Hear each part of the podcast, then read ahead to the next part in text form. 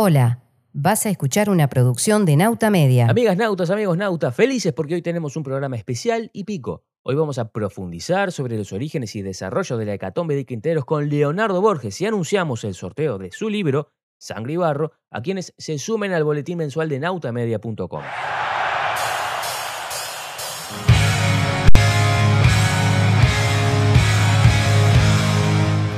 Las cosas que nos hacen uruguayos en Nauta Media Historia. Noticias de lo que fuimos, somos y seremos. Conducción, Pablo Ibáñez. Locución, Rosario de la Cruz. Nauta Media Historia. 15 minutos para escucharnos. Es otra producción de nautamedia.com.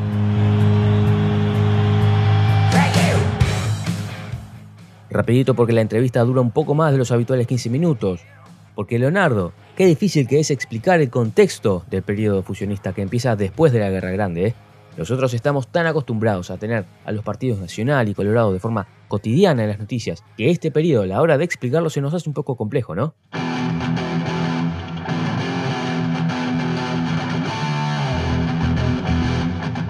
Claro, claro. El punto con respecto a la, a la política de fusión, siempre usamos categorías pibelianas, ¿no? Tal vez deberíamos superarlas en algún momento, pero en realidad todo lo que tiene que ver con la política de fusión es re difícil de, de- de poder analizar, ¿tá? porque nosotros estamos marcados eh, básicamente en un país en el cual los partidos políticos eh, tradicionales son muy fuertes y sobre todo los fundacionales. La Uruguay tiene tres partidos tradicionales, pero tiene dos partidos fundacionales, además de tradicionales, que en realidad, más allá que uno tenga más o menos caudal electoral, Claro. nosotros los vemos como partidos este, establecidos. Entonces es muy difícil poder retrotraernos entre 1852 y 1800, por lo menos 60, para poder explicar, bueno, cómo funcionaba de alguna manera la política eh, en un país que además no era democrático, ¿no? Nosotros tenemos una concepción democrática en el siglo XX que vamos construyendo con una gimnasia electoral, con el vallismo, etcétera, etcétera, que hace que nosotros analicemos las cosas desde un lugar que, por ejemplo, si nosotros tuviéramos que contarle esto a un argentino,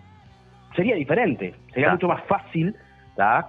que para nosotros que tenemos esa concepción este, muy, muy democrática, arraigada.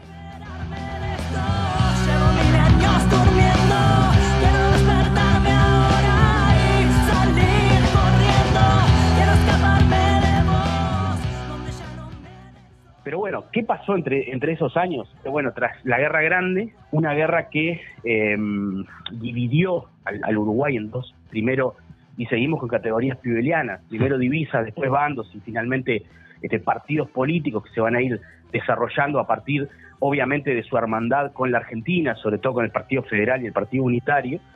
Este, después de todo eso, claro, en 1852, después de la derrota de, de- de Juan Manuel de Rosas, cambia de alguna forma el, el- el- el partido, no, cambia el tablero de juego. ¿no? Ah.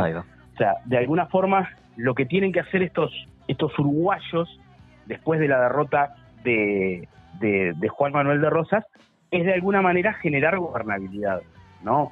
Un país que claramente estaba dividido en dos grandes mitades, o por lo menos eh, simbólicamente dos grandes mitades, tal vez no numéricamente, había que tratar de generar gobernabilidad. Entonces, ha sido como aparece de alguna manera la fusión. Más allá de que el manifiesto de Andrés Lamas aparece en 1855, a partir de la elección de Giró, claramente tenemos como un espíritu fusionista ya funcionando. Obviamente porque Giró era blanco, era un hombre viejo, era un hombre respetado, pero era blanco, ¿no? Era un hombre que había estado cercano a el nacimiento del Uruguay primero, pero también a Oribe. Pero lo colocan ahí como presidente, este, un presidente muy particular, del cual en realidad hablamos muy poco. O sea, fue presidente muy poco tiempo. Pero en realidad la impronta en aquel momento era ser presidente muy poco tiempo. Después de Rivera, que Rivera pasa a Oribe, el primero que logra terminar su mandato es Gabriel Antonio Pereira. O sea, en Uruguay no había una, una concepción de terminar los cuatro años de mandato. Y Giró tiene algunas particularidades, es un personaje, capaz que ya lo trataron en el podcast, Sí. es un personaje que tiene unas cosas interesantes este, con respecto a algunas acciones que tomó, pero también con respecto a este a, a un a cómo era visto por de afuera. Eh, Ah. no, yo alguna vez hice algún artículo este sobre eh, Giró y Mujica, ¿no? Por, porque eh, hay una crónica que ve a Giró como una especie de viejito pobre, ¿no? Este, algo ¿Puede ser de un inglés? es, es de un varón, yo no, no, no, no la tengo acá presente, eh, de un varón, eh, puede ser inglés, sí. Yo creo que, Eh. que era un inglés que un, un, un embajador, no, no un diplomático, porque acá no. Un no- diplomático. este, y decía, ese muchacho que está caminando solo por la calle, ese es el presidente, y le parecía muy raro eso. Exacto, y llovía, y llovía además. llovía. No, no, claro, es, es como una imagen muy, muy, eh, muy ascética, ¿viste? Muy, sí, bueno, es, es un espartano, ¿no? este, claro. Pero bueno, más allá de eso, Giró eh, básicamente va a funcionar como primer, entre comillas, fusionista, y le va a ir muy mal, ¿no? Le va a ir muy mal porque en realidad, claramente, se, se, se estaba, se seguía gestando este eh, ese sentimiento obviamente eh, muy emocional que tiene que ver con los partidos políticos, ¿no?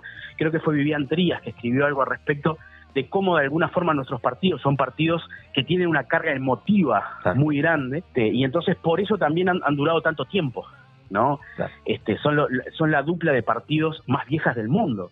Eh, el Partido Demócrata en Estados Unidos es de 1824, pero el republicano es posterior. Sí, sí. E- e- Esta es la dupla de partidos más vieja que todavía sigue, o por ahora por lo menos, a menos que la coalición se convierta en algo, en algo este, eh, eh, establecido, no sé qué va a pasar, por lo menos por ahora sigue siendo la dupla de partidos más vieja del mundo.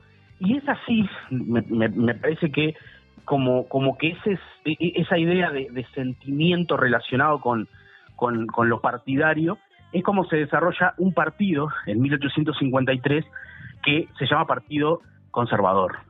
¿no? Ese partido conservador, que es un partido que ya desde su nombre nos, da la idea de, de- de que apela al pasado. ¿Y a qué pasado apela? Bueno, a las tradiciones de la defensa, de la defensa de Montevideo, o sea, lisa y llanamente del Partido Colorado. ¿Por qué crean un partido nuevo? Y bueno, crean un partido nuevo porque estaba prohibido, de alguna manera, levantar banderías de blancos y colorados. Y va a estar prohibido, literalmente, dentro de la fusión. De hecho, Bernard eh, Berro este, va a actuar en su momento, en su presidencia, va a actuar en contra de cualquier levantamiento de banderas partidarias, ¿no? Entonces, estos hombres crean el Partido Conservador, que es un partido que va a ser protagonista de estos episodios. ¿Es un partido colorado? Sí, es un partido que de alguna manera se reconoce como colorado y conservador de las tradiciones de la defensa, pero no va a ser eh, específicamente el Partido Colorado. Claro. De hecho, en la hecatombe de Quinteros uno va a encontrar que eh, el enfrentamiento va a ser entre el, el Partido Conservador y el gobierno. Claro. Y el gobierno, si bien es fusionista, ah, claramente, además teniendo ministros blancos, por ejemplo, el presidente era colorado, que era Gabriel Antonio Pereira. Y el general que combate, vence y asesina a gran parte de los conjurados era un colorado también, ¿no? Era don Anacleto Medina, tipo también que da para su programa, ¿no? este, el- eh, porque además después va a reaparecer este, en un levantamiento blanco, ¿no? Con 82 años, un personaje, personaje rarísimo, ¿no? De, de- de la historia. Pero entonces, eh, los blancos van a ser los enemigos de este partido conservador. ¿Quiénes van a ser? Bueno, César Díaz en el primer lugar, ¿verdad? El general César Díaz va a ser el hombre que va a seguir este, esas tradiciones de alguna manera y se va a convertir en el adalid del Partido Conservador. Juan Carlos Gómez va a ser la pluma del Partido Conservador. De hecho, va a escribir, va a ser exiliado, va a escribir desde el exilio este, cosas muy terribles contra los blancos y en favor del Partido Colorado y particularmente del Partido Conservador. Melchor Pacheco Lloves también va a ser parte de esto. Eh, Basilio Bustamante, ¿no? De alguna manera ahí vamos a tener como este, la crema innata de lo que va a ser el Partido Conservador, que se va a convertir en un protagonista, va a tener su propio diario, ¿tá? que se llama, va a llamar El Orden, ¿tá? y ahí va a escribir obviamente Juan Carlos Gómez, de refinada pluma, pero muy certera y, y muy violenta, ¿no? En muchísimas cosas, era muchísimo, muy, muy, muy violenta.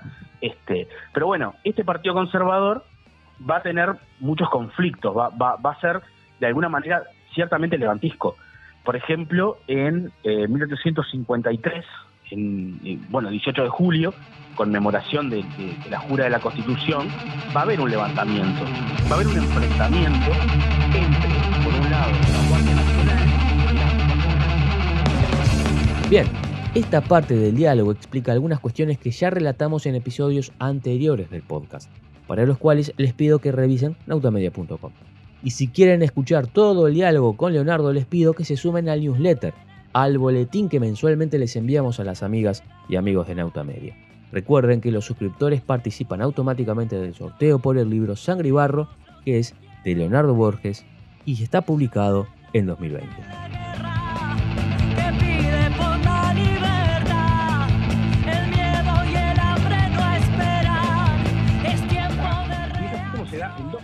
Que van a ser exiliados. Y es así como el- el último exilio que van a sufrir es en el, momento en el cual ellos van a armar su revolución, su rebelión, que va a terminar de la peor manera con el hecatombe de Quinteros. Este, de, de alguna manera es así como, como se va generando, ¿no? Recuerdo ahora, por ejemplo, una reunión que se hizo en la casa de César Díaz, por allá por el 56, 55, 56. Se hace una reunión con César Díaz este, en la casa que, vivía cerca de, de la Plaza Matriz.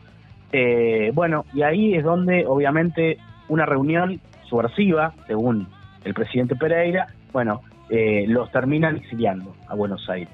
De alguna forma, todo esto este, es el caldo de cultivo perfecto para este, generarse esta rebelión.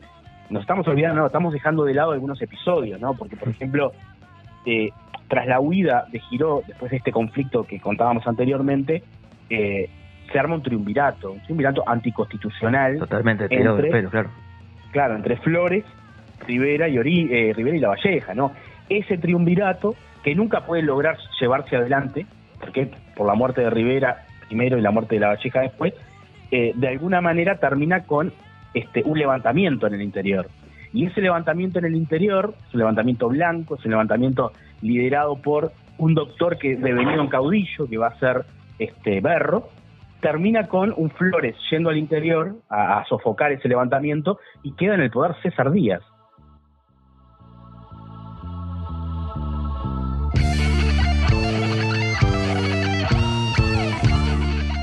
César Díaz, que termina bastante eh, radicalizado, generando dos decretos, ¿no? Primer decreto es eh, declarar eh, el reo de lesa patria a Berro y condenarlo a muerte, cosa que no sucede porque no lo encuentran, y lo otro es este, terminar con los tratados del 50, terminar con, con la paz de, de octubre, Claro. por lo tanto reavivar la guerra grande, Claro. ¿no? Una cosa muy, muy, muy terrible que cuando vuelve Flores termina con eso, este, porque en realidad, claro, en radica- uno piensa que el más radical de todos siempre es Flores, pero, pero César Díaz lo superaba. no, claro. Este, pero bueno, todo esto culmina con este, la, la preparación de alguna manera de esta hecatombe de Quintero, que en realidad es una, una rebelión. una Te quería traer a, te quería traer a, a colofón a, eh, a Manuel Freire, es un 33 oriental, uno de los pocos que además se, se identifica un poquito más con el Partido Colorado, pero eh, no es un respaldo menor, para la época, por más, no le podías tocar. No, claro, en esa, bueno, en la Catombe son fusilados estos tres oficiales que son César Díaz, eh, Tajes y Freire, este, y luego quintados el resto. Pero claro, Freire tiene una particularidad que fue uno de los 33 orientales, ¿no? Mm. Entonces, claro, eh, es como, como muy simbólico cuando uno habla de estos temas, decir, bueno, fue fusilado. Además, yo para, para, para narrar todo esto, por- por- pues yo, yo lo, lo cuento esto en Sangre y Barro, Sí. y Sangre y Barro es un libro que intenta narrar, intenta que la narración sea sobre todo este, didáctica, pero, pero, pero seductora, viste, motivadora, y tomé eh, la, la, la crónica, una crónica que hay del año 1858, este, que cuenta, lo debes conocer ese libro, que es, eh, es de un protagonista, dice la crónica de un protagonista, este, que lo cuenta en primera persona y, y es muy terrible lo que cuenta cuando mataron a Freire, que se puso a llorar, ¿no? Una cosa tremenda. No, no, una cosa tremenda, muy romántica, muy bueno, y bueno, Tajes eh, en esa en esa crónica, en ese libro que está en PDF, anda por todos lados ese libro, este eh, él cuenta eh, que le pegan un tiro y no lo matan. Y le pegan otro tiro y no lo matan. Y el y claro, y él pide el arma para matarse él, ¿no? Porque bueno, eh, toda una cosa muy muy muy dramática, muy del Uruguay del siglo XIX.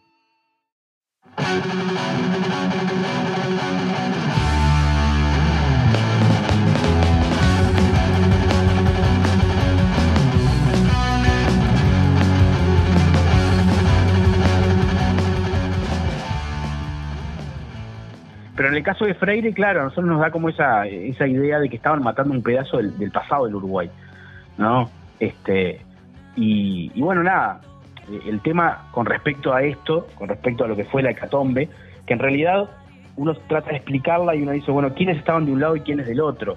Bueno, de un lado estaban los conservadores y del otro estaba un gobierno liderado por un colorado, con un comandante colorado, pero que en realidad era de corte fusionista. No era blanco, era de corte fusionista. Pero cuando uno se pone a mirar, bueno, ¿cómo fue leído eso? Porque también está eso, ¿no? Exacto. cómo uno puede leerlo o cómo fue leído en la época. Y en la época fue leído claramente como una batalla entre blancos y colorados, pero literalmente. Eh, hasta el verso, blancos perros mazorqueros, este, no sé cuántos sin igual que nos van a, nos dan de pagar la que nos deben en Quinteros. Claro. ¿no? El verso que se repetía este, y que tuvo, de alguna manera, hay, hay historiadores que lo hacen esa, esa traspolación, decir, bueno, Quinteros, eh, Catombe de Quinteros y, por otro lado, Quinteros de Paysandú, Claro. ¿no? Que se va a dar después. Y que Pero de estos son dos episodios eh, bastante alejados en el tiempo y con, con raíces, pero se puede decir que son las mismas raíces, yo no creo. Porque por algún motivo, eh, esos, como decís, son eh, dos de los escudos principales del resurgimiento de los partidos políticos. ¿Cuál te parece que puede salir de, de ahí esa, esa lectura? ¿Es posterior? ¿Es de la época?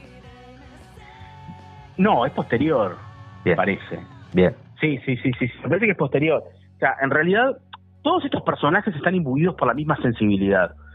¿tá? Por lo tanto, en el momento en que el Goyo Jeta manda a matar a, a, a Leandro, a Leandro Gómez, ¿tá? obviamente que detrás de eso pueden estar los odios partidarios, o puede estar el recuerdo de, de- de César Díaz. Pero ta- como te digo una cosa, te digo la otra. César Díaz parecía que podía ser victorioso a la hecatombe, en realidad la revolución, la revolución del 57, podía ser vi- victoriosa porque tenía el apoyo de Argentina, claro. él desembarca en una goleta argentina, la Maipú, o sea, de alguna manera vence en algunas de las batallas, escribe eh, a su esposa en medio de la rebelión de que de alguna manera están venciendo, están ganando, pero en realidad había algo que ellos necesitaban para poder vencer y era el apoyo de los caudillos uruguayos, Claro. sobre todo Venancio Flores, el Goyo Jeta y Brígido Silveira, el de, Ma- el de Minas Claro. y ninguno de los tres lo apoyó. Por lo tanto, eh, les, do- les va a doler mucho César Díaz, pero en su momento no lo apoyaron. Claro. En su momento creyeron de que eso no era, este, por lo menos rentable, Claro, claro, claro. ¿no? Entonces, también está eso, bueno, eh, no lo apoyaste y después lo llorás, ¿no? Es, es como muy raro. Pero bueno, también ahí hay otras circunstancias que uno podría, con tiempo, enumerar y decir, bueno, eh, Flores no apoyó por tal y tal cosa. Además, los caudillos, si algo tienen, salvo nuestro caudillo principal, que no lo tenía, es capacidad de negociación y análisis de la situación. Claro. Ah, salvo. Artigas, que no analizaba nada y, y- y- y que, claro, tuvo grandes conflictos en ese sentido, no era un buen político. Sí, sí. En general, el caudillismo trae, trae consigo esa idea de, de negociar, primero que nada, y de analizar la situación. No, por- eso, a mí cada vez que a Rivera le pegan, ¿viste? Le pegan fuerte, Sí. porque Rivera negoció con Lecor, yo digo, pará, pará, pará, pará, pará, vamos a ver por qué negoció. ¿Qué es lo que negoció? ¿Viste? O sea, porque si vos me, me- me- me- das a elegir, yo te digo, bueno, ¿qué preferís? ¿Un caudillo que perdió y se fue a la mierda? Ah, perdón. Por favor. fue. No. Un caudillo que perdió y se fue y dejó a su pueblo totalmente abandonado durante 30 años, o un caudillo que se quedó, Claro. ¿entendés? Y no por casualidad Rivera se convirtió en el caudillo más importante después de Artigas. Sí, sí. ¿viste? Pero así que esto puede generar conflicto porque hay mucha gente que en la historia, digamos, en, en la línea de historia revisionista, clásica, Y el diálogo siguió por Berro, por Artigas, por Pibel de Bot y muchos más. Los que quieran escucharlo todo y se los recomiendo porque está buenísimo, simplemente se suscriben al newsletter nautamedia.com y seguro que les va a saltar el cartel para anotarse. La historia del Uruguay del siglo XIX, la historia de las mecánicas que llevaron a esta población a luchar hasta el hartazgo. Nacen, pues, en aquellos tiempos bárbaros, las víctimas y victimarios de la historia. Pero también se confunden en esta historia víctimas y perpetradores, constantemente, en un enorme charco de sangre.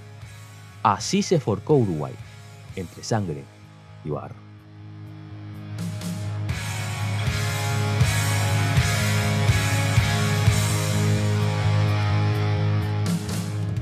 Bueno, lo que les acabo de leer es la contratapa del libro que estamos sorteando, Sangre y Barro, que es del autor que acabamos de entrevistar, Leonardo Borges. Y les adelanto que si todo sale bien para el próximo número, también hay sorteo. Así que nos estamos escuchando, queridos nautas. Hasta la próxima.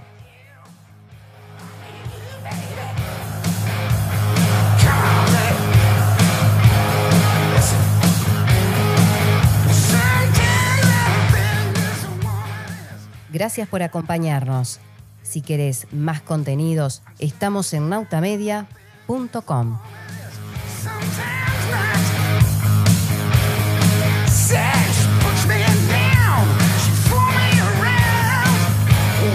doing to me? I set out for satisfaction. Any piece of action.